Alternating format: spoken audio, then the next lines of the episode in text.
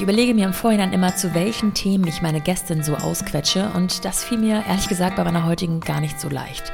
Nicht, weil es da so wenig gibt, ganz im Gegenteil eher, weil es so viel gibt. Toja Diebel ist zweifache Mutter, selbsternannte MILF, was sie mit ihrem MILF-Shop auch publik macht, indem sie alles Mögliche verkauft. Angefangen mit Ketten, Latschen, Beanies, Socken, bis heute mit Biokosmetik zum Thema Bauchöl, Nippelstift oder Handseife ist alles dabei.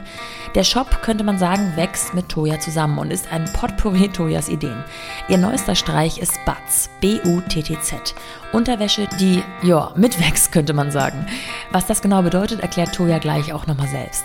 Parallel war sie schon immer sehr aktiv auf YouTube und Instagram und hat da viele, viele Menschen, die ihr folgen und sich Toyas Entertainment an guter Laune oder auch mal rotzfrechen und sarkastischen Snippets zu ansehen.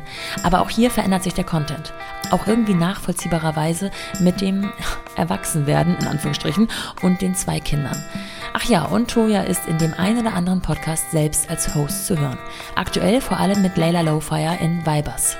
Was die beiden darin besprechen wollten und was sie tatsächlich besprechen, wird mir Toya gleich nochmal selbst erklären. Ich habe also überlegt, welchen Schwerpunkt ich legen möchte und das fiel mir extrem schwer, weil sie eben so viele Themen mitbringt. Gründerin, Unternehmerin, Podcasterin, Producerin, Content Creatorin, Bloggerin, Influencerin, Kinderrechtsaktivistin, Autorin und ganz früher auch mal Radiomoderatorin. Wie kriegt man das alles unter einen Hut? Geht das parallel oder eher nacheinander? Wie bleibt man sich selbst treu? Wie einfach oder schwer ist es, Feministin zu sein und emanzipiert zu leben, wenn man gerade fast gar kein Einkommen hat und direkt aus dem Kreissaal kommt? Sich plötzlich mehr um das Babyleben eines Individuums kümmern muss als um sich selbst. Und wie verhandelt man da seine Me-Time mit dem Partner am besten aus? Oder hängt nun mal alles am Anfang an einem selbst und muss man das so akzeptieren? Ich war sehr gespannt auf Tojas ehrliche Meinung zu all dem und das könnt ihr auch sein. Los geht's mit Toja Diebel. Viel Spaß. Willkommen zu The Mumpany. Die Balance zwischen Baby und Business. Vielen Dank, dass du dir heute Zeit genommen hast. Das weiß ich sehr zu schätzen. Ähm, danke an dieser Stelle. Wie geht's dir heute? Gut, ich bin äh, gestresst, mhm. aber wem erzähle ich das? Ich glaube, mit Kindern zu Hause hat man immer so ein so ein Standard-Stresslevel einfach. Und ja. ich glaube, wenn das so unter, unterboten wird, dann, dann wird man sowieso krank. Oder ähm, ja. dann denkt man, irgendwas, irgendwas stimmt nicht. Also man ist so permanent, ja. hat man ja sowieso irgendwie immer ein Stresslevel. Aber ich, ich habe mich gewohnt, äh, gewöhnt. Also es ist, ich, mir geht's gut. Mir geht's gut. Bloß nicht in Urlaub fahren. Kann man da nur nee. sagen. Bloß nicht den Stress, nee. ne? der darf nicht absagen. Nee, nee. Nee, nee. das ist auch kein Urlaub. Ich habe tatsächlich meinen Urlaub äh, für dieses Jahr letzte Woche abgesagt. Ich hatte eigentlich ein Haus auf oh. Sardinien mir ausgesucht. Ähm, habe mich krass drauf oh. gefreut, wochenlang. Und je näher aber dieses Datum rückte, habe ich mir dann so Gedanken gemacht und so, ja, okay, aber da ist ein Pool. Und ich habe zwei kleine mhm. Kinder und dieser Pool ist nicht gesichert. Mhm. Und da sind Steckdosen und die sind auch nicht gesichert. Und da sind Treppen und die sind auch nicht gesichert. Und äh, was mache ich da eigentlich den ganzen Tag? Ja. Und dann habe ich gedacht, okay, fuck it, die schlafen ja auch nicht länger als zu Hause. Und ähm, ich nee. habe dann, äh, mir war dann klar, dass der Urlaub sowieso kein Urlaub werden würde und deswegen bleibe ich einfach zu Hause. Direkt gecancelt. ja, wirklich. Ja. ja. Jetzt hast du schon verraten, zwei Kinder hast du. Äh, wir waren ja. so ziemlich parallel schwanger, wir beiden, zweimal. Ach komm. Ähm, nur damit du es so einschätzen kannst. Die beiden? Ja. Also, hm. nee. Also, du, du hältst dich ja bedeckt. Ähm, ja. Was die Kids angeht bei Insta, das finde ich auch super, da können wir auch nochmal gleich drüber sprechen. Aber wenn ich so richtig recherchiert ja. und gestalkt habe, müssten die ziemlich, beide ziemlich gleich alt sein. Ja, eins ist über eins und eins ist über drei. Exakt. Ja, krass, okay. Toll, ja, ganz tolle Phase. crazy Abstand auch. Also ich habe ja ein Jahr ja. lang, habe ich ja gedacht, ähm, ich gehe mich verbuddeln. Und nach einem ja. Jahr, also das, das, das kleinere Kind quasi über ein Jahr war, da habe ich dann gemerkt, ach so, deswegen machen kind, äh, Eltern noch, noch mal ein Kind, weil die ja dann anfangen, ja. miteinander zu interagieren. Und dann wird es ja auch irgendwie cool und lustig und so. Aber das erste Jahr, Alter. Und weißt du, was ich auch krass finde, wenn du auch zwei hast in diesem Alter? Also ich verstehe, warum Menschen noch ein zweites Kind machen. So. Mhm. Ich hatte ja genau denselben Wunsch. Aber mhm. wie bescheuert muss man denn sein, ein drittes zu machen? Also man hat doch daraus gelernt, oder? Oder bist du jetzt nochmal ja. schwanger? Nee. Nein, ich bin nicht schwanger. Aber ähm, du willst noch ein drittes? Und das ist auch gut so. Ja, also es ist schon ein Thema, was mich beschäftigt. Nee. Aber nee. Ja, aber auch, aber auch so, also ich, ich erzähle es dir kurz. Ähm, eine Freundin von mir hat gerade ihr zweites Kind bekommen und ich war, wir waren, die haben kein, keine Familie in der Stadt und wir waren so Backup. Und dann rief sie mich nachts um vier an und es war wirklich der einzige Abend in dem ganzen Monat, in dem ich abends vorher weg war. Sie rief mich nachts um vier an und meinte, es geht los, du musst kommen. Ich dann also dahin, das kleine, das erste Kind übernommen und dann haben wir das nächste Kind, äh, das nächsten, am nächsten Tag das Kind sozusagen mit bei uns in unserer Horde betreut und es hat bei uns geschlafen. Und dann mhm. sind wir so losgegangen und wir waren so zu dritt, also drei Kinder und zwei Erwachsene und man bekommt ja bei drei Kindern schon so einen Blick, ne? Also so, ja. so einen Blick aus, boah, Respekt. Und das ja. fand ich schon ganz cool, muss ich sagen. Und gleichzeitig dachte ich so, boah, bis wir heute Morgen draußen waren, bis wir dreimal alle überzeugt haben, dass es echt schön ist draußen, dass wir die Schuhe anziehen müssen und die Jacke und die Mütze und nein, doch nicht, aber hin und her. Oh, dann denke ich mir, vielleicht reicht es auch krass. Wein. Ich finde es krass. Also äh, vor allem, ich meine, es ist natürlich abhängig von dem Familienmodell, das man so fährt, äh, wer wie was arbeitet und so, ne? Aber drei ja. Kinder bedeutet, glaube ich, in den meisten Fällen in, ich sage jetzt mal, in der 0815-Konstellation, die ja leider noch so ist, dass meistens die Frau ähm, sich auch beruflich zurückstellt, ähm, eigentlich, okay, erstmal gar nicht arbeiten. Weil, okay. sorry, also drei, ich finde ja, ein Kind ist schon Fulltime-Job, aber drei Kinder, ja. als hättest du irgendwie ja. drei Jobs. Ja, das ist krass. Das ist krass. Dreimal 100 Prozent. Aber gerade, wo ich mich jetzt hier in dem Podcast mit so vielen Frauen unterhalte, es gibt da draußen ja schon welche, die es auch mit mehreren Kindern gewuppt kriegen. Die Frage ist natürlich immer, wie gut geht's einem dabei? Was ist man da so für ein mhm. Typ? Und auch, da habe ich mir auch vorher Gedanken drüber gemacht, du bewegst dich ja auch also unterstelle ich dir jetzt, du wirst es noch ein bisschen genauer erklären Do wahrscheinlich it. gleich. Aber in einer Berlin-Bubble, in der ja. ja auch viel, sag ich mal, re- und präsentiert wird, sowohl bei Insta als auch sonst auf irgendwelchen Events, dass man halt voll geil Unternehmerin sein kann und dabei ein, zwei, drei, vier Kinder also, tell me your insights. Ähm. Aber du weißt, du weißt, was ich meine, oder? Das ist so, ja, das es so manchmal den Anschein. Mich auch auf. Es regt mich auch auf. Also ganz ehrlich, wenn ich nicht selber irgendwie da drin stecken würde, dann hätte ich, glaube ich, die heftigsten Komplexe, weil wenn man mhm. da als Mutter zu Hause sitzt und vielleicht auch nur ein Kind hat und sieht dann irgendwie, ach, die hat einen Podcast, die hat eine Firma, ach, jetzt hat die noch das gegründet, jetzt ist die Influencerin, ach, guck mal, und die geht abends auch noch total fröhlich Martini trinken. So, mhm. und ich habe mir heute irgendwie noch nicht mal die Haare gewaschen, geschweige denn die Zähne geputzt. So, das ähm, verstehe ich total, dass das ein Bild vermittelt, das nicht der Realität entspricht, weil diese Personen, ja. die das Leben so leben, die haben ähm, nicht nur eine andere Konstellation, was dieses Berufsmodell meistens angeht, sondern die haben auch Backups. Also du musst ja auch was eine Nanny leisten können. Du musst dir, ähm, du, du musst diesen, diesen Fallback haben, von dem du gerade gesprochen hast, von Familie, von, weiß ich nicht, Freunden, Freundinnen. Und das haben halt auch viele einfach nicht. Mhm. Also und dann auch noch, ähm, schau mal, ich bin jetzt selbstständig, aber jemand, eine ne Frau oder eine Mutter, die aus einer Anstellung kommt, bei der sieht es ja nochmal anders aus. Die hat ganz andere ja. Verbindlichkeiten. Die kann nicht einfach sagen, cool, äh, ich äh, weiß ich nicht, ich arbeite jetzt von zu Hause aus. Ich bin zwar eigentlich zahnmedizinische, weiß ich, weiß ich nicht, aber jetzt arbeite ich von zu Hause aus. Also das kannst du ja auch nicht abbilden. Es ist sehr, sehr privilegiert auf jeden Fall. Ja, das stimmt. Und ich, ich finde auch immer, also ich habe ja ein paar auch schon interviewt, die, sag ich mal, eine größere Reichweite oder Sichtbarkeit haben in genau, mit genau diesen Themen. Und ich finde es total wichtig, dass man da so eine ähm, Balance hält. Man kann sich ja manchmal auch motivieren lassen von solchen Einblicken, aber man mhm. muss halt auch wieder zeigen, dass es auch einfach scheiße anstrengend ist ja. oder schwierig ist ja. oder andere Downsides hat. Und dass es auch okay ist und normal ist. Ähm, ich weiß von dir, und ich glaube, das sieht man auch bei Instagram oben gleich in der Bio, in der Bio, ähm, dass du dich, glaube ich, äh, schwer festtackern lässt darauf, was du beruflich machst. Also mhm. diesen einen Beruf. Ähm, mhm. Ich würde gerne mal so ein bisschen erzählen, was ich so ähm, weiß, wusste und so recherchiert habe und du sagst mal, ob das so stimmt, ne? Okay. Also ähm, mehrfache Gründerin, also kann man sagen Unternehmerin, ähm, ja. mehrfache Podcasterin, äh, Producerin, Content Creatorin, früher vielleicht Influencerin, Bloggerin genannt, ähm, ja. Kinderrechtsaktivistin, Autorin. ja. Oh Gott, stimmt. Ähm, und Radiomoderatorin, wobei ich darüber nicht mehr viel finden kann, aber ich dachte, das war ursprünglich mal. Ja. ja, richtig. War ich mal. Ähm, und fällt dir noch irgendwas anderes ein, was ich jetzt vergessen habe?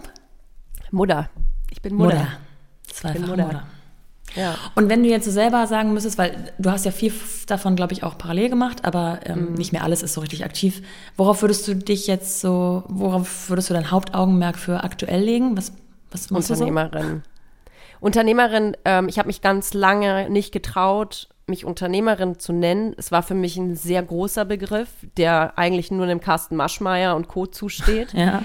Äh, klingt jetzt lustig, aber es war einfach so, dass für mich das ähm, einfach so richtig heftige Bosses waren, bis mir irgendwann natürlich bewusst wurde, ja, okay, aber du unternimmst Dinge, also bist du eine Unternehmerin. Ich glaube, man ähm, kann diesen Begriff auch einfach ein bisschen ähm, entmystifizieren damit, indem man sich das Wort anschaut und ich unternehme nun mal Dinge. Und eigentlich trifft es das am besten, weil ich ähm, schon immer jemand war, der sich ganz schwierig, wie du festgestellt hast, darauf so auf eins fokussieren konnte. Mir war immer super schnell langweilig, ich bin sehr sprunghaft, ich habe ein Studium abgebrochen, eine Ausbildung abgebrochen. Ähm, ich wollte an einem Tag, äh, wollte ich Radiomoderatorin sein, am anderen wollte ich dann Musikmanagerin sein. Also immer hin und her und hin und her und das wurde immer als negativ abgetan, weil es immer eher so ähm, auf die Leute wirkte, die kann nichts zu Ende bringen. Ja.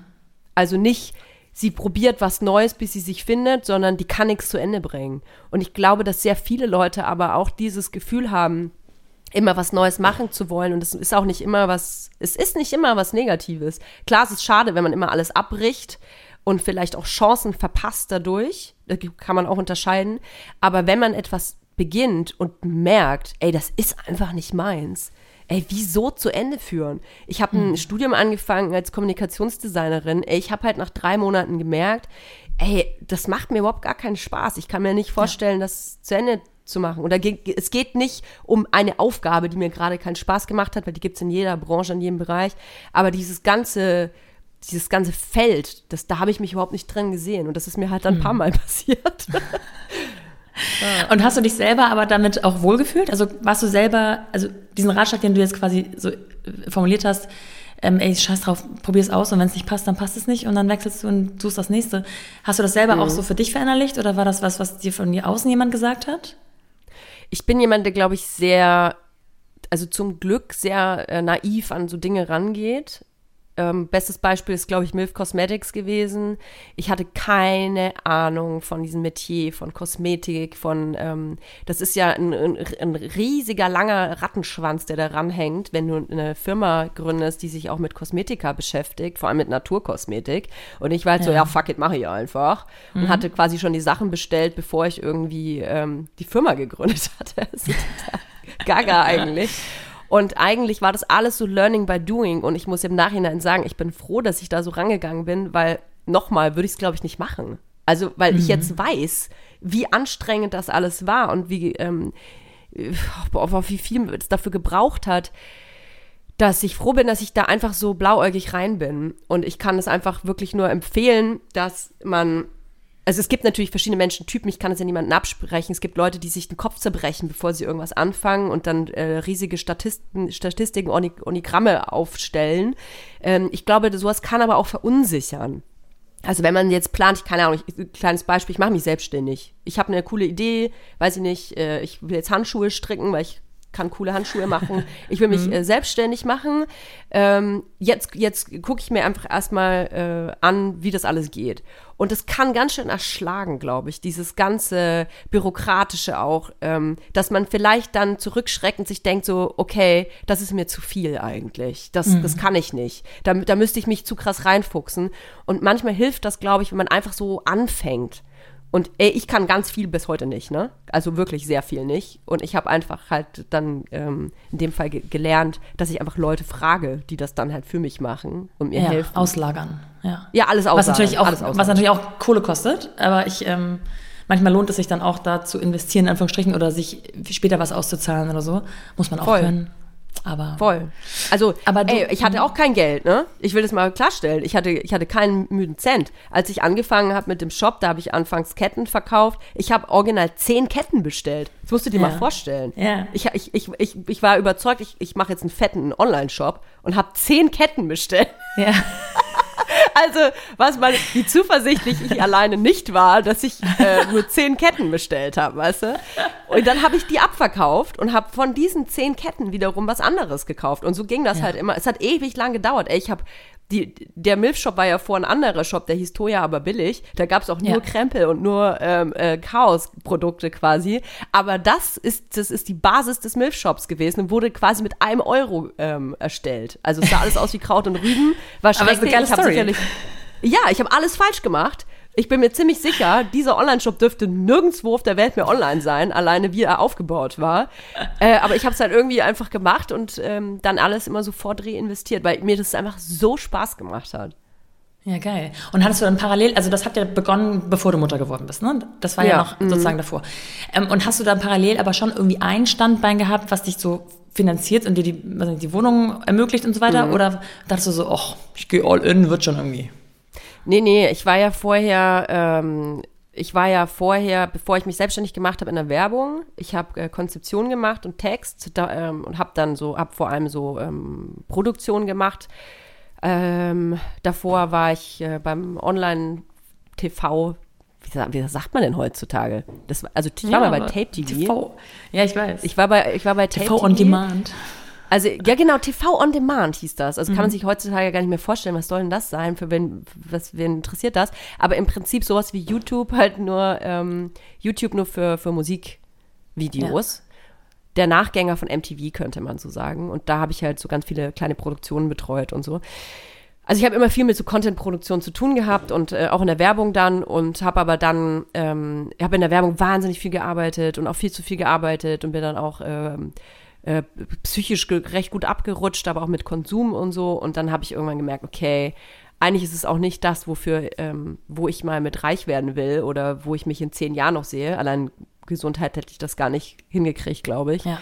Ähm, ich will mich selbstständig machen und ich habe ja parallel neben meinen Festanstellungen immer schon so ein bisschen Instagram gemacht und davor äh, YouTube und ähm, davor äh, Radio. Ich war zwei Jahre beim Radio, hatte eine, eine ähm, Talksendung mit einem äh, guten Freund zusammen und ähm, das hat sich dann irgendwie so ergeben, ehrlich gesagt. Also dass ich nebenbei äh, Social Media immer gemacht habe und dann halt gemerkt habe, okay, da baut sich irgendwie eine Reichweite auf. Dann kam eben die Idee mit dem Shop und dann ähm, letzten Endes ähm, die endgültige Idee, sich komplett darauf zu fokussieren. Und ich glaube, die Selbstständigkeit allein hatte ich dann 2017.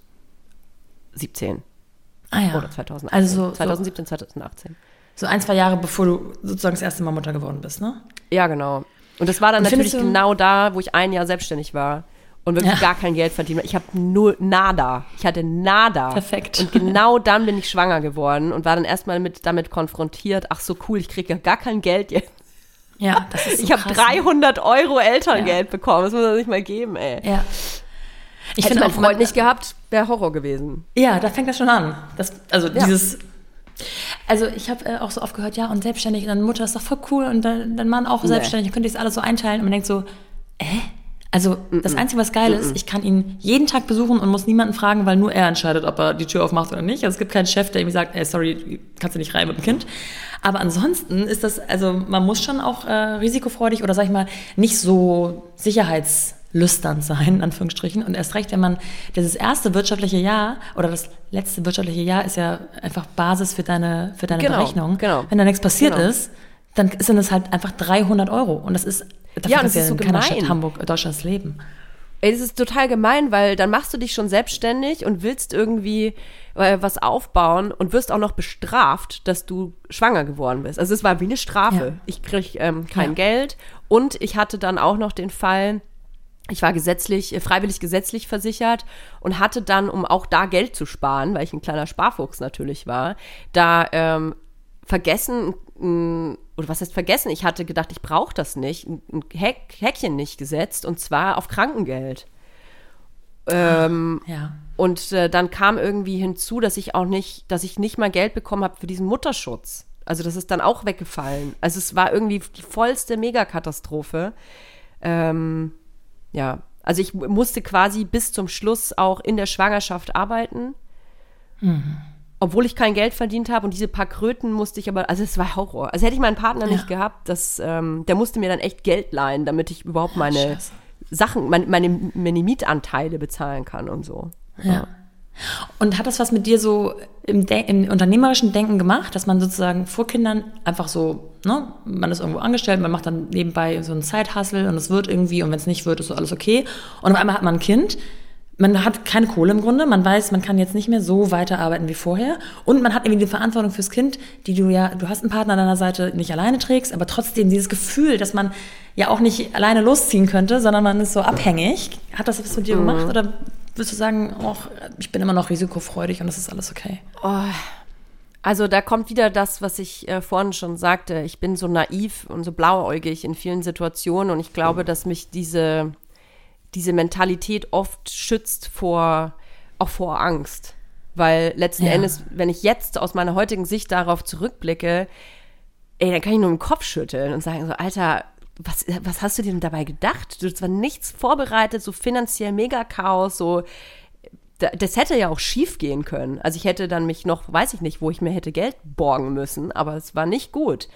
Und ähm, ich kann nur jedem raten, dass wenn man plant, ein Kind zu machen, zumindest, das kann ja auch einfach so passieren, aber wenn man es plant, dann und, und ist selbstständig oder ähm, hat er noch nicht lange gearbeitet in der Festanstellung, dass man sich das einmal wenigstens kurz anguckt. So, was bekommt, würde, wenn ich jetzt ein Kind mache, was bekomme ich dann an Elterngeld und reicht uns das?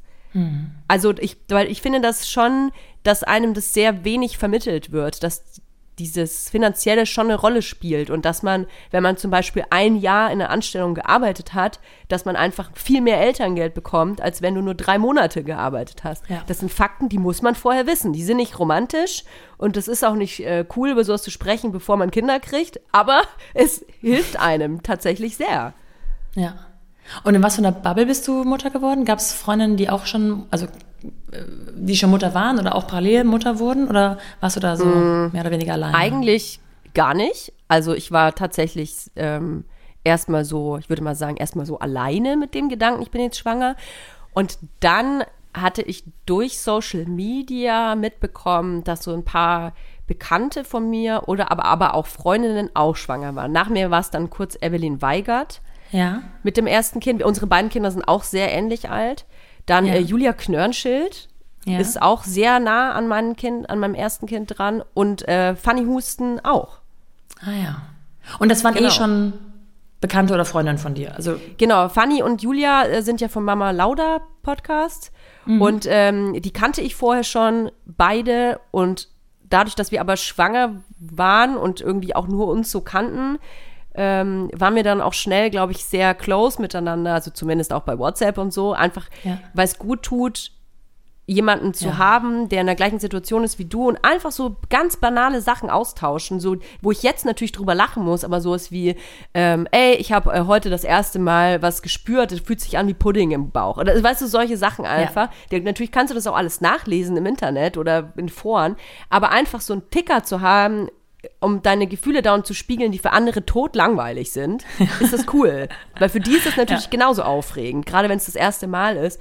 Und das war sehr schön. Und wir hatten auch sehr viel Kontakt, als die Kinder dann auf der Welt waren, weil ähm, gerade beim ersten Kind, ey, da weiß ich nicht, dann dann ist die Kacke grün und ähm, du willst ja nicht wegen allem zum Arzt rennen. Und dann sagt ja. die eine halt, ach, das hatten wir letzte Woche auch, das war das und das. Also Sachen, die natürlich schon seit der Menschheit bekannt sind, sind für dich aber ja trotzdem nochmal neu und aufregend. Und das kannst du da alles austauschen. Und es war für mich tatsächlich sehr, sehr schön. Und ich war dann, ähm, als ich so im achten, neunten Monat war, äh, zu Gast damals bei äh, Besser als Sex, bei Ines Agnoli und bei Layla Lowfire und hatte dann Layla kennengelernt, die auch schwanger war. Ein bisschen, äh, bisschen versetzt zu mir, ich glaube, äh, weiß ich nicht, drei, vier Monate, ich weiß gerade gar nicht.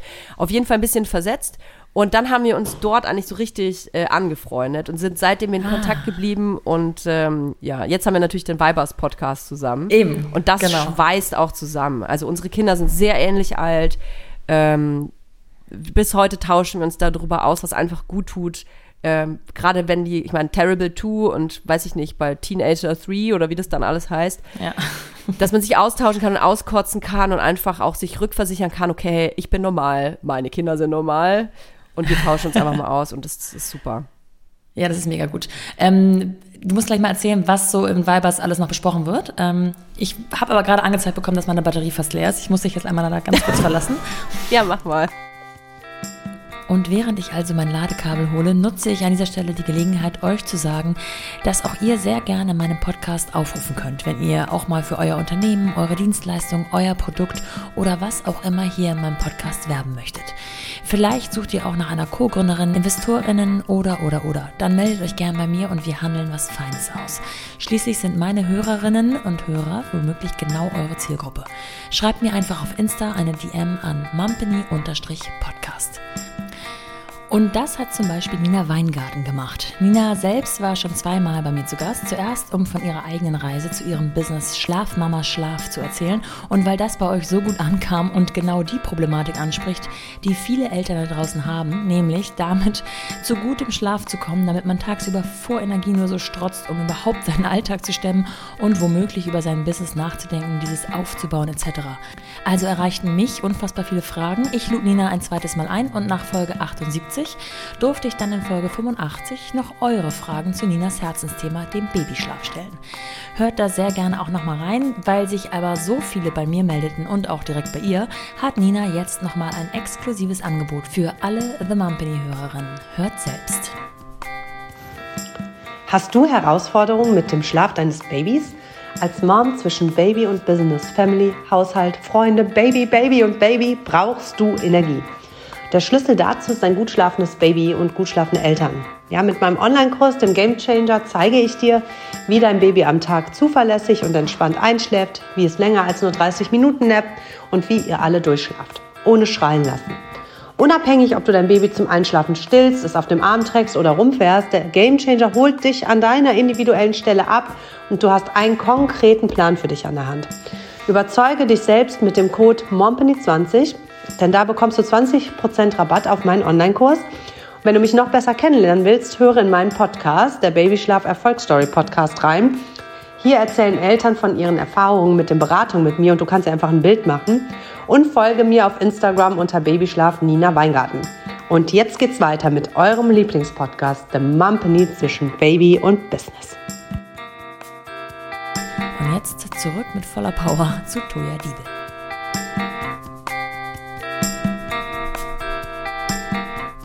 Ja, erzähl mal, was ihr bei Weibers alles besprecht. Also Weibers wurde eigentlich von uns äh, ins Leben gerufen, um nicht über Mutterthemen zu sprechen, um als Frauen, ja. die Kinder haben, nicht über äh, solche Themen zu sprechen, die Mütter betreffen. Und dann ist es eigentlich genau das geworden es ist ein Podcast geworden von Frauen, die Mütter sind, die über ihre Mütter, äh, Mutterrollen sprechen. Ja. das hat sich eigentlich schon nach der ersten Folge rauskristallisiert. Wo ich glaube, in der ersten Folge haben wir dauernd drüber gesprochen, was wir auf gar keinen Fall haben wollen. Und genau das ist es dann geworden. ähm, was, ein, was ein super Prozess war, dieser Podcast, denn ähm, ich glaube, ich spreche jetzt einmal für Leila mit. Für Leila und mich war das schon ähm, eine Reise rauszufinden, wer sind wir und wie wollen wir gesehen werden? Als äh, Frauen, aber eben auch als Mutter und äh, welche Rolle spielt diese Rolle der Mutter? Und wie präsent mhm. ist sie und wie viel wollen wir darüber sprechen, wie viel macht äh, uns das aus? Und ähm, ich glaube, wir hatten beide einfach die Sorge, in Anführungsstrichen nur noch als Mutter gesehen zu werden. Und im Nachhinein ärgere ich mich ein bisschen über meine eigenen Gedanken dazu, denn ich bin ja Mutter und ich bin stolz, Mutter zu sein. Und es gibt nun mal einfach wahnsinnig ähm, viele Stigmata über die Rolle der Mutter.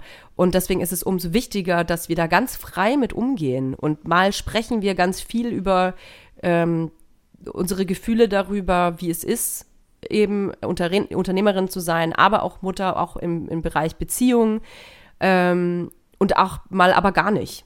Und man, mhm. darf aber halt einmal nicht vergessen, dass das zu uns dazugehört und natürlich beeinflusst es auch alles, weil wir das einfach sind. Ich kann ja auch nicht abschalten, dass ich ähm, Kind bin. Also ich bin ja auch Kind meiner Mutter und ich kann ja nicht ignorieren, dass es so ist. Und es beeinflusst mich ja auch mein ganzes Leben, dass ich das Kind meiner Mutter bin oder das Kind ja. meiner Eltern. Und ich glaube, so sehe ich das mittlerweile eher. Ja. Ich habe das aber auch, also ich fühle das total, was du sagst. Und ich habe auch bei mir festgestellt, das ist ja auch wieder nicht bei allen gleich, aber dass es so ein krasser Prozess ist. Also das ist nicht, also ich Voll. hatte das Glück, Mutterliebe zu empfinden, aber trotzdem habe ich auch gemerkt, dass das zum Beispiel noch immer mehr und mehr wird.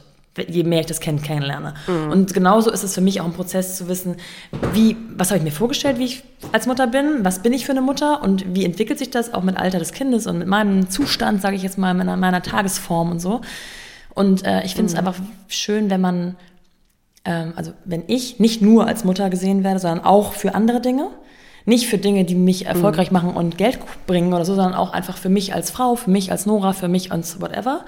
Aber trotzdem, ja. dass man so offen bleibt, andere, die das anders entscheiden und die sich aber dann sozusagen nur als Mutter sehen, und nur klingt jetzt negativ, aber du weißt, was ich meine, ausschließlich als Mutter sehen, da auch wieder zu Die Hauptrolle. Ich finde, also, ist, ja, ja, ja, genau. Es ist ein krasser Prozess, das irgendwie alles so kennenzulernen. Jeder muss das für sich rausfinden, inwieweit man ähm, diese Hauptrolle spielen will oder ob das einfach nur eine von vielen Rollen ist und wie man gesehen werden möchte. Ich glaube einfach nur, dass es halt für Frauen sehr schwierig auch ist, dagegen anzukämpfen. Also, dass mhm. man vielleicht oft auch nicht ernst genommen wird, weil man Mutter ist und dann gesagt wird, ja, die, die ist ja nur zu Hause. Also, was soll ich mich jetzt hier groß mit der unterhalten? Die hatte eh keinen Job. Also, die ist ja nur zu Hause. Das habe ich halt auch schon mitbekommen. Mhm. Ähm, und da spricht man diesen Frauen irgendwie so viele Erfahrungen auch ab und so viel ähm, Daseinsberechtigung eigentlich, weil man man ist ja, also es scheint ja, als wäre man dann einfach aus der Gesellschaft auch draußen, weil man sich ja anscheinend nur mit Windeln und mit Babybrei beschäftigt im Kopf und es stimmt halt einfach nicht und es ist, ähm, ja, das ist diskriminierend gegenüber Müttern. Finde ich auch. Jetzt habe ich noch mir überlegt, dass du ja nicht nur das Fenster der, ähm, der Mutter und der Unternehmerin öffnest, sondern eben auch das Fenster nach draußen in die Öffentlichkeit, indem du einen Instagram-Kanal hast, den du äh, nicht privat betreibst, sondern es ist ja, es ist ja quasi Toya als öffentliche Person. Kann man das so sagen? Also mm. man, man erfährt darüber, dass du beispielsweise schwanger bist, aber man erfährt jetzt nicht, wie dein Kind aussieht, wie es heißt oder wie alt es ist. Mhm. Und das Richtig, ist ja dann ja. wahrscheinlich auch also eine bewusste Entscheidung. Da äh, würde ich gleich gerne nochmal darauf eingehen, wie du dazu kamst, überhaupt dich da auch eher ähm, aktiv zu machen, ähm, das Kind mhm. oder die Kinder nicht im, im Internet zu zeigen. Und trotzdem aber in einem Podcast ähm, ja auch dich austauschen willst. Also du auch den, das Gefühl hast, mit Leila kann ich jetzt schon darüber sprechen, wie ich mich gerade fühle. Ist das schwer, so den Cut zu, mhm. äh, zu treffen? Das finde ich eben nicht und deswegen finde ich das so schade, dass so viele Menschen darauf beharren, wie wichtig das ist, ähm, die eigenen Kinder so sehr in die Öffentlichkeit zu ziehen, weil sie Teil der Familie sind. Ähm, bevor, das, bevor es das Internet gab, waren ja Kinder auch Teil der Familie. Also es hat ja das ja. Internet nicht gebraucht, um zu zeigen, dass diese Kinder existieren oder dass diese Kinder ähm, geliebt werden oder halt ein Teil der Familie sind. Und ähm, ich möchte damit einfach zeigen, dass äh, man Kinder oder das Muttersein, das Elternsein auch in den sozialen Medien ausleben kann, ohne die Kinder vor die Kamera zu ziehen. So. Ähm, mir ist das wahnsinnig wichtig gewesen. Es fing eigentlich alles so an, dass ich mich selber gefragt habe, wie das für mich als Kind gewesen wäre, hätten meine Eltern meine äh, Bilder ähm, bei sich selber hochgeladen, ohne mich zu fragen. Und ich meine, zu dem äh, Zeitpunkt, wo das für mich, glaube ich, am schlimmsten gewesen wäre, da war ich so elf, zwölf vielleicht, wenn man so wenn man sich daran äh, zurückerinnert, StudiVZ, SchülerVZ, MySpace und so, äh, wie schlimm das allein war, wenn man irgendwie von jemandem getaggt wurde und man hatte das selber gar nicht gewollt. Also irgendein Stimmt, Partybild ja. oder vom Schulausflug oder weiß ich nicht. Und jemand hatte dich ähm, verlinkt auf einem Bild und du sahst schrecklich aus. Und das, ja. da ist für mich wirklich eine Welt zusammengebrochen, weil dieses Profil war ja für mich auch ähm, ein ganz starker Schritt meiner, der Findung meiner Identität gerade Jugendliche, für die ist es ja wahnsinnig wichtig, so wie sie gesehen werden. Und da habe ich mich halt gefragt, was ist denn mit diesen Kindern und mit diesen Jugendlichen, die gehen dann irgendwann, ähm, haben die ihren eigenen Account und denken sich, cool, ich kann meine eigene Identität gar nicht formen, weil das hat Mama und Papa schon gemacht und zwar in einer Form, die mir nicht gefällt. Und ähm, viele Eltern sagen ja immer, ich, ich will ja nicht jedem äh, unterstellen, dass sie irgendwie äh, Nacktbilder hochladen oder äh, Bilder, die die Kinder diskriminieren oder so. Ähm, sondern das sind auch einfach manchmal Bilder, die, die, die sind einem zu privat. Also ich finde einfach, dass jeder Mensch dann auch ein eigenes Empfinden doch hat, was privat ist und was nicht. Und ich nehme meinen Kindern diese Entscheidung so ab. Und ich ähm, finde, dass man schon bereits jetzt sehen kann, weil sich ja mittlerweile viele Teenager ähm, schon zu Wort melden und sagen so, ey, ich finde das ganz schrecklich, was da passiert ist, oder ich war Kinderinfluencer, ähm, guck mal, ich bin psychisch jetzt äh, mhm. äh, angeschlagen deswegen, gelinde gesagt, und ich will das doch nicht in Kauf nehmen. Also wenn mein Kind, bestimmt nicht falsch, wenn mein Kind äh, irgendwann sagt, äh, ich werde YouTube-Star und ist mit 18, keine Ahnung, der nächste Montana Black, ey, do it. So, es ist deine mhm. Entscheidung. Aber ich möchte meinem Kind doch diese Entscheidung übergeben, ob es in der Öffentlichkeit stattfinden will und vor allem wie. Und bei mir ist es nochmal was anderes, weil ich Person des öffentlichen Lebens bin. Deswegen finde ich, muss ich habe ich noch eine große, größere Verantwortung darüber. Denn es kann ja auch genauso sein, dass meine Kinder dann irgendwann sagen, boah, ey, Mama ist so peinlich, ey, das ist so schlimm, was die da immer äh, labert und ja. wie die aussieht und ganz, ganz schrecklich und die wollen gar nicht mit mir in Verbindung gebracht werden. Ist doch klar, ja. alle finden ihre Eltern zeitweise scheiße. Ja. Und da muss ich doch meinen Kindern nicht den Stempel aufdrücken, hier doch, ich will aber, dass jeder weiß, dass ich das bin und ihr müsst dann meine Suppe auslöffeln, die ich da ja. im Internet koche. Will ich nicht. Sollen die alles selber entscheiden. Und der Zeitpunkt, als du schwanger wurdest, hattest du ja auch schon eine gewisse Sichtbarkeit in der, äh, bei Instagram und YouTube und Co. Ähm, genau also ist das dann, und dafür, dass du dich einsetzt, dass man Kinder eben nicht auf ins, oder im Internet zeigt, das war ja schon bereits bevor du schwanger wurdest oder die Gedanken, mhm. also vermutlich jetzt mal Gedanken hattest, äh, Mutter zu ja. werden, ähm, hat dann, also das war ja dann wahrscheinlich für dich völlig klar, diese Schwangerschaft oder sagen wir mal, das Kind wird für uns völlig rausgelassen, oder? Oder gab es dann da noch einmal diesen... Völlig, völlig ausgeschlossen. Ja. Nee. Weil ich, es gibt ja ganz, ganz viele Gab's Frauen da draußen, die das auch als Erlösstrom sehen, sag ich jetzt mal. Und dann auf einmal keine Ahnung, eine Hip-Packung. Ich glaube, wenn du einmal halten. anfängst, wenn du einmal so einen Finger ausstreckst bei Social Media und hast so eine kleine Reichweite, dann wollen die Leute immer mehr. Es ist, mhm. und dann erwarten die Leute auch immer mehr. Wenn du anfängst, einen Fuß zu zeigen, dann ist die Überwindung, glaube ich, auch kleiner zu sagen, ah, kann ich auch eine Hand zeigen. Ja, jetzt habe ich die Hände ja. gezeigt, ah, kann ich auch mal von hinten zeigen. Und schon zeigst du immer mehr und immer mehr und immer mehr und merkst gar nicht, wie du deine Privatsphäre eigentlich öffnest.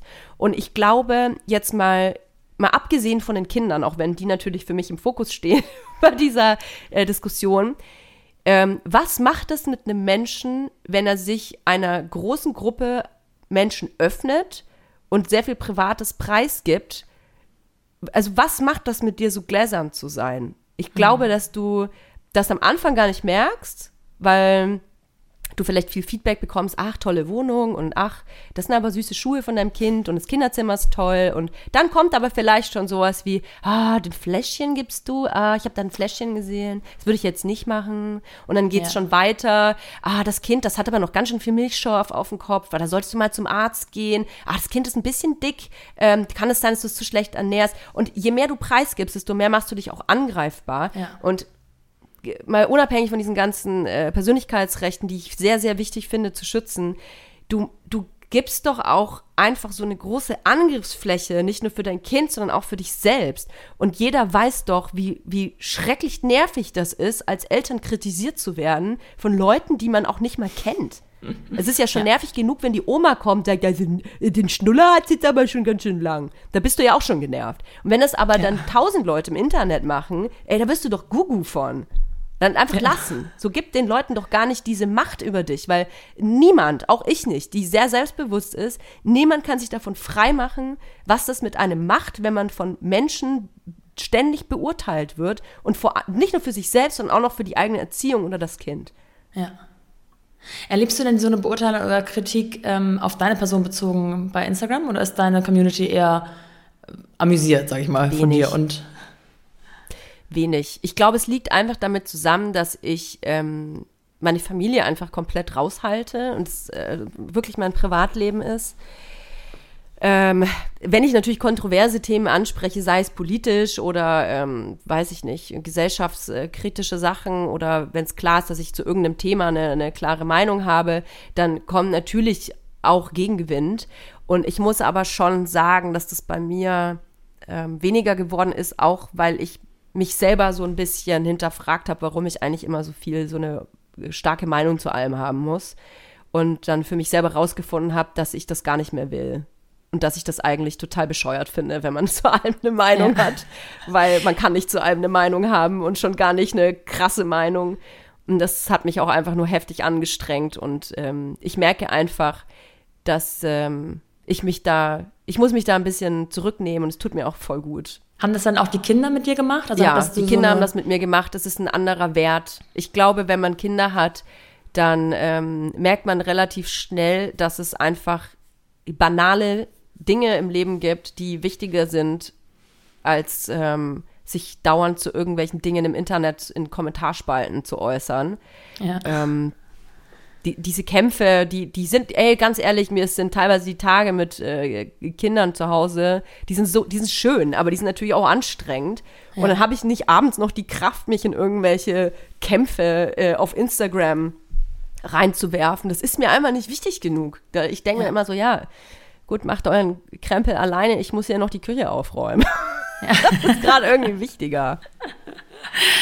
Kannst du uns ja. ein bisschen erzählen, wie deine beiden Elternzeiten aussahen? Also von der ersten habe ich jetzt schon äh, einen Hauch einer Ahnung, aber beim zweiten Mal warst du ja vielleicht in einer anderen Situation, äh, auch so unternehmerisch, an einem anderen Punkt vielleicht und auch mit dem Wissen schon, mhm. ah, vielleicht bauen wir es anders auf. Ich weiß nicht, ob das zweite Kind zeitlich geplant war oder ähm, es ein, äh, mhm. ja, äh, so. Aber vielleicht kannst du uns ein bisschen mitnehmen, wie du da du so wolltest du sagen, ob es ein Unfall war. nein. Nein, nein. Äh, ein Geschenk. Ich hatte es ja, ein Geschenk, ein Geschenk Gottes. Ähm, ja. Nee, wir, wir hatten tatsächlich, ähm, ich kann erst diese Frage beantworten. Es ist ja auch interessant, ja, warum man sich für ein zweites Kind entscheidet. Wie, also wir haben uns für ein zweites Kind tatsächlich entschieden. Wir haben mit den, mit Gedanken eher gespielt, würde ich mal sagen wir hatten das erste Kind dann halt und war dann so, ja, geht doch, so geht doch alles. Ähm, ein zweite, es ist doch, äh, es läuft, weißt du, man, man denkt ja mal, es läuft, es läuft so mit. mit. Ne? Das läuft dann so mit einfach. Und dann war das zweite Kind dann mal so, äh, äh, hier läuft niemand. Ähm, das ähm, ist ein ganz neues Level und es hat uns ganz schön, ähm, das hat uns ganz schön geschockt, ehrlich gesagt, ein zweites Kind. Also ich ermutige alle, die Bock auf ein zweites Kind haben, do it. Das ist einfach, irgendwann ist es richtig geil. Aber es ist auch anstrengend am Anfang, in meinem Fall. Es sind ja auch alle Kinder individuell. Ich fand es halt crazy anstrengend. Ich glaube aber, ähm, ach, das wollte ich, siehst du, das wollte ich nämlich vorhin sagen. Ich glaube, dass das Empfinden, wie ähm, man auch Kinderbetreuung empfindet und wie viele Kinder man auch zu Hause hat, wie man das empfindet, das ist so individuell. Ja. Ich habe ähm, in meiner Familie auch eine Person, die hat jetzt das dritte Kind bekommen, die lebt dafür. Die, die ja. findet das voll geil, einfach nur mit Kids so. Und ähm, die hat diese Anstrengung, die ich empfinde bei so Banalitäten, hat die gar nicht.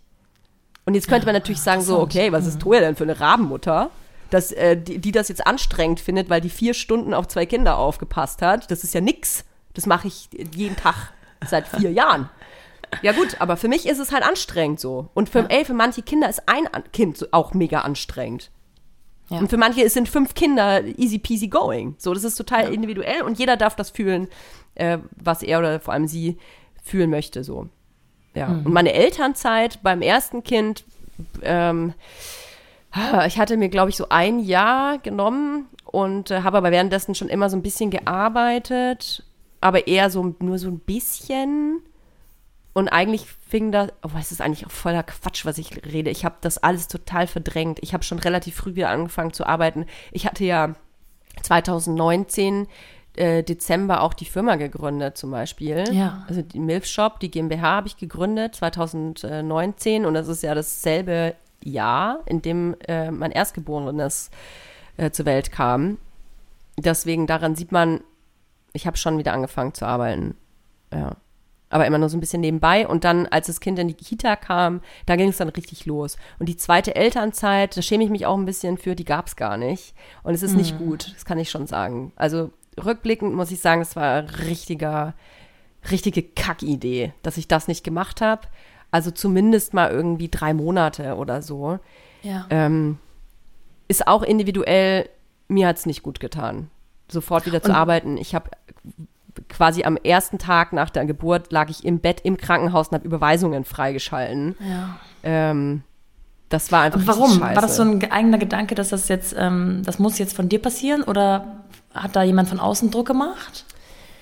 Nee, von außen gar nicht. Dadurch, dass äh, ich ja eigentlich der Boss bin, äh, kann mir ja eigentlich niemand was sagen, außer mein schlechtes Gewissen. Und das ist halt dann sehr groß, weil ich halt denke, ja, aber es ja. muss aber, es muss aber, es muss aber. Und es muss ja weiterlaufen. Und ähm, ich habe einfach, also als das Kind dann draußen war, dann war ich schon am nächsten Tag, ja, ist ja gar nicht so schlimm. Ach, mhm. geht doch. Ich kann doch, ich kann doch mein Handy bedienen, ist doch nicht schlimm, kann ich alles machen. Und ich glaube, man unterschätzt einfach, mh, dass das, dass diese, diese negativen Gefühle dann erst danach kommen. Mhm. Weil man ist ja auch so euphorisch äh, nach der Geburt. Also in, wie in so einer, man hat ja so einen Energieschub manchmal nochmal, so die ersten Tage, weil man, ich habe das Gefühl, man ist so unter Daueradrenalin die ganze ja. Zeit. Und die, meine richtige Erschöpfung, die kam dann erst so nach einer Woche, würde ich sagen. Und da war ich dann aber schon so drin in Toya macht ja wieder was und Toya arbeitet einfach straight weiter, dass ich das nicht mehr unterbrechen konnte. Ich kann ja nicht er erklären, warum. Ich habe dann einfach weitergemacht. Und das war irgendwie, ich hatte ein richtiges Scheißwochenbett. Also es war total kacke. Ich hatte auch Kacknachbarn, die voll laut waren und ähm, ich war wirklich die ganze Zeit gestresst. Ja. ja. Und gibt es in deinem Umkreis Menschen, die das irgendwie mal kritisiert haben oder gesagt haben, äh, also ja, mein Partner in erster raus. Linie, ne? Ja mein Partner in erster Linie, der dann auch gesagt hat, ey, bleib doch mal liegen und jetzt chill doch einfach mal und aber irgendwie weiß ich nicht. Ich weiß, ich weiß nicht, warum das beim zweiten bei mir dann so war. Ich glaube, ich ähm, wollte einfach, dass alles so schnell wie möglich wieder so seinen Weg geht. Ich wollte einfach ähm, funktionieren. Und ich glaube aber, dieses Wochenbett ähm, das habe ich, das erste Wochenbett war super, da habe ich alles richtig gemacht. Aber beim zweiten habe ich alles, was ich immer gepredigt habe und anderen erzählt habe, selber null befolgt. Ja. Null. Gar nichts davon. Auch dieses, man soll ja auch nicht ähm, direkt, äh, weiß ich nicht, Wäsche und Haushalt und man sollte das alles gar nicht machen. Einfach mal liegen lassen. Und auch das habe ich nicht gemacht. Obwohl mhm. ich wusste, es ist falsch. Ich habe dann immer gesagt, mhm. ja, aber ich mache ja, ich, ich, ich, ich drücke ja nur schnell auf den Knopf. Oder ja, ich wollte ja, ja, nur genau. ganz kurz das Nudelwasser anmachen. Ja. Das sind diese Kleinigkeiten, ja. ne? Und das, das ist echt, ja, war nicht so geil. War nicht so geil. Also sollte ich noch ein Kind bekommen, Gott bewahre, ich hoffe, es passiert nicht, ähm, da lasse ich mich anketten. Lasse ich mich ans Wochenbett anketten, ja. dass ich da nicht mehr aussteigen kann mit so einem Pinkeltopf und so. Ich gehe da nicht mehr raus. Und hast du, würdest du sagen, einen Beruf, wo du denn mal richtig off sein kannst? Also ähm, ich spiele jetzt natürlich auch wieder auf Instagram an, weil das jetzt so das ist, was man von außen so gut sehen kann. Das ist vielleicht für dich gefühlt gar nicht so der größte Teil deines Berufes, aber ähm, ich weiß nicht, wie teilt sich das mhm. so auf? Wie viel machst du wofür und wo kannst du auch mal sagen, ciao, ich bin mal raus oder ich krieg ein Kind oder ich mache mhm. Urlaub auf Sardinien? Ja, Instagram ist ja eine sehr gemeine, eine sehr gemeine Plattform, denn immer wenn du nicht aktiv bist, dann straft dich die Plattform eigentlich ab mit Desinteresse. Und ähm, bisher war es ja schon so, dass mein Instagram, meine Instagram-Präsenz gekoppelt war auch mit den Umsätzen des Shops. Mhm. Also nicht eins zu eins, aber ich konnte schon immer sehen, wenn ich sehr aktiv bin auf Instagram, dann äh, ist natürlich die Aufmerksamkeit auch auf dem Shop größer und so. Und ähm, das möchte ich auch nicht mehr. Ich versuche mich da gerade voll wegzukoppeln. Ich habe ja Bats auch gegründet. Äh, Unterwäsche, Unterhosen in erster Linie erstmal. Und ähm, ich möchte meine Persona da komplett von lösen, weil das, glaube ich, auch ungesund ist, Unternehmen großzuziehen, die wirklich ähm, eins zu eins verbunden sind mit einer Persönlichkeit. Weil, ja. ich meine, was ist, wenn ich der nächste Michael Wendler bin oder ja. nennen mir eine andere Shitstorm-Persönlichkeit? Dann ist ja. ja auch alles kaputt. Dann ist, sind auch die Firmen kaputt so. Und da habe ich voll Angst vor, muss ich sagen. Ähm, ja, also ich glaube, dass ich, ich bin ja sowieso nicht so die krasseste, krasseste aktive Instagrammerin. Ich, das war schon mal krasser auf jeden Fall. Dass ich auch so Contents hatte, so, ich hatte richtige so Formate mir ausgedacht, also Top 5 und so. Ich wollte gerade sagen, also das doch wirklich gemacht, ja, aber so Kategorien und äh, Ja, ja. Ja, ja. Und das ist schade auch, dass das nicht mehr so ist. Ich habe äh, ich arbeite halt in erster Linie für, für die Firmen, für die Firma besser gesagt, für die Brands heißt es ja für Batze und für den äh, Milf-Shop, das sind schon bestimmt von meiner Arbeit, die ich täglich so mache, 90 Prozent. Und dann 10 Prozent okay. sind Social Media, Instagram. Ähm, das ist auf jeden Fall wenig geworden. Und ein paar Formate tut es mir auch so ein bisschen leid, was ich immer so gemacht habe. Ähm, aber ich schaffe es auch ehrlich gesagt nicht mehr. Und ich habe auch, muss ich zugeben, so ein, hier und da so ein bisschen die Leichtigkeit verloren. Ja. Also, das ist ein Job für sich wenn man Influencer ist, ähm, fürchterliches Wort, aber letzten Endes kann mich jetzt auch nicht von frei machen, was, ich, was bin ich sonst? Also ja. kann, man kann jetzt tausend andere Sachen, Content Creator und irgendwelche Sachen erfinden. Ich bin halt Influencer, Punkt. Ähm, aber ich habe die bisschen die Leichtigkeit verloren. So. Und ich bräuchte da mehr Zeit mal erzählen, zu. Dann kämen wie lustige Formate raus. Butts kam, also ähm, ja, ich lasse dich mal erzählen. Also wann ist das so in deinem Kopf entstanden? Wie kam es dazu? Wie bist du das angegangen? Und ähm, auch in welchem Zeitraum? Ich meine, die Kinder sind ja wirklich noch klein. Ähm, hast du so eine intrinsische ja, Motivation? Ich habe so in der Schwangerschaft auch. Also wir sind natürlich wieder an dem Punkt, dass äh, ich nie zufrieden bin mit dem, was ich gerade mache, sondern wieder irgendwas Neues äh, anfangen will und die Ideen dann immer sofort auch ganz schnell umsetzen will.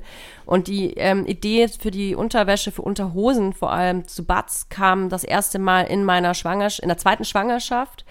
Ähm, in der ich wirklich so dick geworden bin. Ich sah mega geil aus, aber ich habe halt ordentlich an, an Gewicht zugelegt, dass ich mich voll geärgert habe, dass ich meine Unterhosen austauschen musste. Also ah, ich musste ja. in den letzten drei Monaten halt andere unter, mir andere Unterwäsche kaufen. Und ich fand das dann so bescheuert, weil ich konnte die dann nicht mehr tragen, als das Kind raus war, weil dann war sie mir zu groß. Und ich habe mich dann so geärgert, weil natürlich musst du, wenn du neue Unterwäsche kaufst, kannst ja nicht nur eine kaufen, sondern ja. ich habe halt, weiß ich nicht, fünf oder zehn gehabt, ich weiß gar nicht mehr. Und habe mich, ich bin, ich kann es mir leisten, mir zehn Unterhosen zu kaufen, aber ich war trotzdem sauer. Weil ich dachte, das kann doch wohl nicht ja. wahr sein, wegen drei Monaten und habe mich dann gefragt, wieso es nicht eine äh, Unterhose gibt, die so elastisch ist, dass die, dass die einfach mitwächst, wenn ich äh, dicker werde oder mal abnehme, was ja auch total natürlich ist. Nicht jeder von uns wiegt ja immer gleich oder hat immer den gleichen Körper, allein zyklusbedingt schon nicht bei Frauen. Mal hat man einen Blähbauch, mal nicht, mal macht man mehr Sport, mal weniger, mal schmeckt's ja. gut, mal nicht. Ist ja auch, der Körper verändert sich halt die ganze Zeit. Und ähm, da kam halt diese Idee, quasi eine Unterhose zu haben, die mehrere Größen abdeckt in einer, die halt dadurch, weil sie sehr elastisch ist. Und daher kam diese Idee der High Elastics, die es ja jetzt auch im Shop gibt, in, nur in zwei Größen. Ähm, Größe 1 deckt XS bis äh, ML ab und die andere so L bis Double, Triple XL. Und ähm, dann als diese Idee kam, war so, hey, warum nicht so generell mal in Unterhosen denken? Weil ich weiß natürlich nicht, wie es dir geht, aber mir war es immer so, ich, ah, ich habe nie verstanden, warum Zettel in Unterhosen sind, weil ja, nichts stimmt. nervt mehr an Unterhosen als Zettel. Ich mhm. habe es nie geschnallt. Und es gibt ja bereits ähm, Unternehmen, die ihre, du musst ja so, du musst ja Angaben machen, also aus welchem Material, wo es hergestellt wird und so. Aber man kann es ja reindrucken. Und das ja. machen ja auch ein paar Unternehmen. Aber ich habe mich halt gefragt, warum halt so wenige? Und dann wollte ich das unbedingt und dann äh, bei diesen High Elastics eben, da wollte ich dann, dass das keine Nähte hat. Ich habe mir gedacht, wieso machen wir dann nicht einfach ohne Nähte? Dann habe ich mich gefragt, ähm, im nächsten Schritt, warum eigentlich die ganzen Unterwäschen, ähm, warum die Kommunikation von den meisten Unterwäschen-Brands mir nicht zusagt. Und dann habe ich gemerkt, naja, weil es meistens sehr junge Frauen sind, die alle total süß und niedlich in die Kamera gucken, so aller, hey, guck mal, wie süß ich bin, ich habe eine Unterhose an und jetzt zeige ich mhm. dir die. Und es ist so eine, so eine Attitude, mit der kann ich mich überhaupt nicht, überhaupt nicht äh, identifizieren und ich glaube sehr viele Frauen nicht. Also da, es ist oft eine Verniedlichung der Frau und natürlich auch eine Sexualisierung der Frau. Und ich wollte eine andere, eine andere Sprache haben. Ich wollte coole, selbstbewusste Frauen, ähm, auch viele Bodytypes äh, abbilden, weil auch wenn wir immer diverser werden, was toll ist, es ist nach wie vor so, dass Unterwäschenbrands eine 36 dahinstellen. Und alles ja. über eine 38 halt lieber nicht oder halt dann mal eine. So. Und das finde ich halt irgendwie so ein bisschen uncool. Also. Ja. Oder auch, also wir hatten ja auch Frauen dabei, die dann halt selber auch Mutter waren, wo, die, wo dieses Bindegewebe halt auch nicht mehr so aussieht wie vor der Geburt und sowas ist, ähm, sowas zu zeigen, aber nicht zu zeigen, wie guck mal, wir haben eine, die hat schlabbrige Haut. So, das wollte ich nicht, sondern ich wollte gar nicht darüber reden, ja. sondern das einfach, die Frauen einfach dahinstellen, ohne das ähm, zu thematisieren. Und ich hoffe, ich habe das geschafft. Und mir hat das sehr, sehr viel Spaß gemacht, mit den Frauen auch ähm, diese Kampagnen zu shooten. Und ähm, ich hoffe einfach, dass gesehen wird, das, was ich sehe, dass ähm, wir endlich am Arsch sind. dass Batz endlich am Arsch ist. Ja, ja macht, macht mir mega viel Spaß, diese Brand, muss ich wirklich sagen. Und wir überlegen schon in neuen äh, Materialien und äh, Funktionalitäten und ähm, ja, vor dem Launch ist immer nach dem Launch. So. Ja. da bin ich jetzt. Und der Launch war gerade, äh, das kann man äh, alles online erwerben aktuell, ne? Oder gibt es auch irgendwo so ein kleines kann man alles Händler? Nee, wir sind ja ähm, jetzt nicht mal seit einer Woche online, zu dem Zeitpunkt, wo wir diesen ja. Podcast aufnehmen. Nicht mal eine Woche. Äh, batz.de, also wieder, wieder hinter, nur mit Z, batz.de.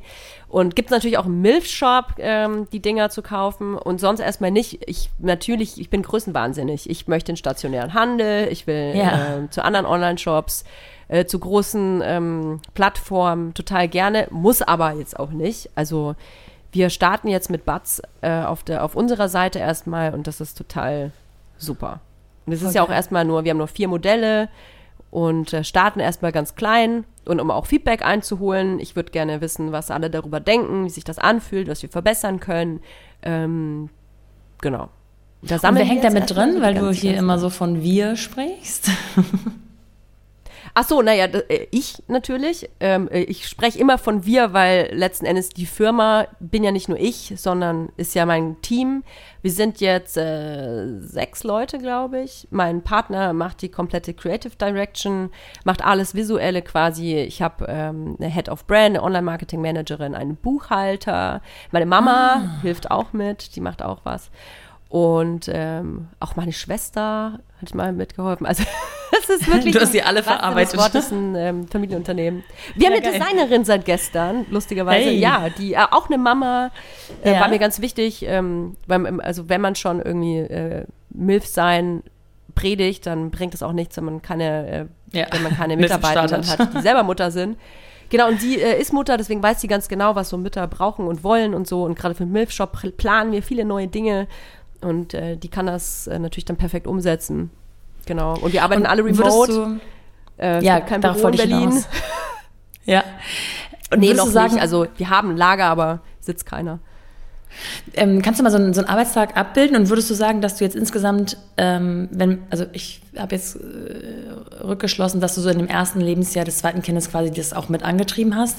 Würdest du sagen, dass du ja. insgesamt ein bisschen mhm. langsamer warst, als wenn du jetzt ohne Kind unterwegs gewesen wärst? Ja, klar. Also viel, viel langsamer. Ähm, liegt alleine schon daran, ich meine, guck, jetzt haben wir 11.58 Uhr, ich muss das erste Kind 13.45 Uhr abholen. Danach kann ja. ich nicht mehr arbeiten. Also ja. mein Partner und ich, wir wechseln uns ab. Je nachdem, wer quasi mehr zu tun hat, kümmert sich ähm, dann derjenige ab 13.45 Uhr um die Kinder. Ja. genau. Und äh, deswegen, wir können nie beide Fulltime arbeiten. Es geht einfach nicht. Ich habe dann zwar einen Knopf im Ohr, man kann mich dann anrufen, aber das Team weiß, wir also einer von uns ist halt schlecht ansprechbar. Ja. Wir versuchen immer so ein bisschen anderen abzufangen, aber mein Partner und ich haben so unterschiedliche Arbeitsbereiche, ähm, dass dann halt auch Dinge einfach liegen bleiben. Und das ist, glaube ich, was, was ich auch ganz, ganz krass lernen musste weil ich jemand bin, der sehr ungeduldig ist und ich will alles immer sofort umsetzen und wenn ich eine Mail rausschreibe, dann will ich am besten eine Minute später die Antwort haben und so. und meine Kinder haben mich auf jeden Fall gelehrt, dass man Geduld walten muss und ähm, dass eben manche banale Dinge, wie ich schon sagte, manchmal wichtiger sind als halt so eine Mail. Und es ist nicht schlimm, wenn man manche Dinge, ähm, wenn man manchen Dingen mehr Zeit gibt. Es ist einfach nicht schlimm und im Gegenteil, ich glaube, Personen wie mir tut das auch sehr gut, weil manche Gedanken müssen reifen, manche Ideen siehst du vielleicht drei Tage später anders oder die, eine, eine Zeitlänge der Kinderbetreuung siehst du dann die Idee vielleicht anders oder würdest die Mail anders schreiben und das ähm, ist eigentlich ganz gut. Und ich muss auch ganz ehrlich sagen, dass wenn ich die Kinder nicht hätte und die mich quasi nicht zwingen würden, in eine, ähm, also die, diese Arbeit ruhen zu lassen, weil die sind genauso Arbeit, die anderen Kinder, also die Kinder sind ja auch eine andere Form der Arbeit, mhm. Ähm, mhm. dann würde ich mich, glaube ich, zu sehr so ähm, verlieren auch in der Arbeit. Mir tut das total gut, diese Care-Arbeit und ähm, also mein, mein anderer Job quasi. Ich will da nie so tun, als wäre das meine Freizeit. Es ist wirklich auch einfach ein anderer ja. Job. Ja. Es tut mir, es befruchtet sich tatsächlich. Ja. Ich finde das total schön, dass du das so ähm, auch wertschätzend sagen kannst. Also ich kenne die Momente auch, wo man sich das eigentlich so reflektiert vor Augen hält, aber ich kenne es halt auch, dass man eigentlich seine eigene Reflexion, seine eigene Reflexion gar nicht so richtig glaubt oder es dann doch anders spürt, als man es so in ein Tagebuch schreiben würde, so durchdacht. Ey, ich, ich kann mich ja auch nicht ausnehmen. Ich, manchmal ist es dann, wenn es dann 13 Uhr ist oder was, dass ich mir dann denke, so, oh fuck, jetzt muss ich gleich die Kinder abholen. Ich will, muss aber noch das und das und das machen. Diese Momente habe ich sehr wohl auch. Oder dass man ja. sich dann, weiß ich nicht, kennt ja bestimmt auch alle, dass man dann um 14 Uhr auf die Uhr guckt und sich denkt, so, oh, cool, das kann ich dir gleich ins Bett bringen in fünf Stunden. Nur noch fünf Stunden, dann kann ich dir ins Bett bringen. Ähm, das gibt's einfach auch und es ist total normal und menschlich. Und ich glaube, man muss einfach sich ein bisschen, man muss das so zulassen können, diese Gedanken, diese verschiedenen ähm, Gedanken, die man da einfach hat. Es ist ja auch ein Widerspruch jeden Tag. Also an einem, obwohl man die Kinder liebt, darf man ja auch genervt sein. Es, es ist total ja, normal. Total, man muss es nur akzeptieren und zulassen können. Und ähm, ich glaube, dass wir das Modell, das wir jetzt gerade fahren, das ist gut. Und das kann ich dir aber gerade nur sagen, weil beide Kinder gerade in der Kita sind. Ja. Also sobald einer wieder krank wird oder beide krank sind, dann bricht ja auch dieses ganze Kartenhaus wieder zusammen. Ich sag mit Leila ja. auch immer im Weibers Podcast, es ist immer wie so ein äh, so ein, wenn das Kind zu Hause ist, dann hat es quasi wie so ein Countdown über dem Kopf und du wartest nur darauf, bis diese Krankheitsseuchenbombe wieder platzt und dann hast du so paar Stunden Zeit, um alles vorzubereiten, weil du weißt, okay, wie lange dauert es, bis ich kontaminiert werde? Ja. man versucht alles so zu erledigen und man kann aber nichts tun. Man muss einfach so, ich glaube, man muss einfach diese Situation immer so annehmen, weil sonst macht man sich verrückt. Ja, ja, stimmt. Ah, es ist überall das Gleiche. Ein großes Annehmen, ja. Ein großes Annehmen. Ähm, ich möchte die letzte Stunde, bevor du los musst, nicht äh, allzu lange klauen. Deswegen vielen herzlichen Dank. Weiß es zu schätzen. Du auch. Bis dann. Ciao. So, und wenn ihr mehr von Toya wollt oder auch nur ihre mitwachsenden Schlüpper anschauen wollt, dann guckt doch mal vorbei auf Toya Girl. T-O-Y-A-H-G-U-R-L auf Insta oder auf dem milf-shop.de vorbei. Findet ihr natürlich auch alles nochmal in den Show Notes und teilt gerne auf Instagram die Folge selbst oder auch, wann ihr eigentlich so den Podcast hört. Beim Kochen, Laufen, Baby zu Bett bringen. Haut raus. Bis dahin, eure Nora.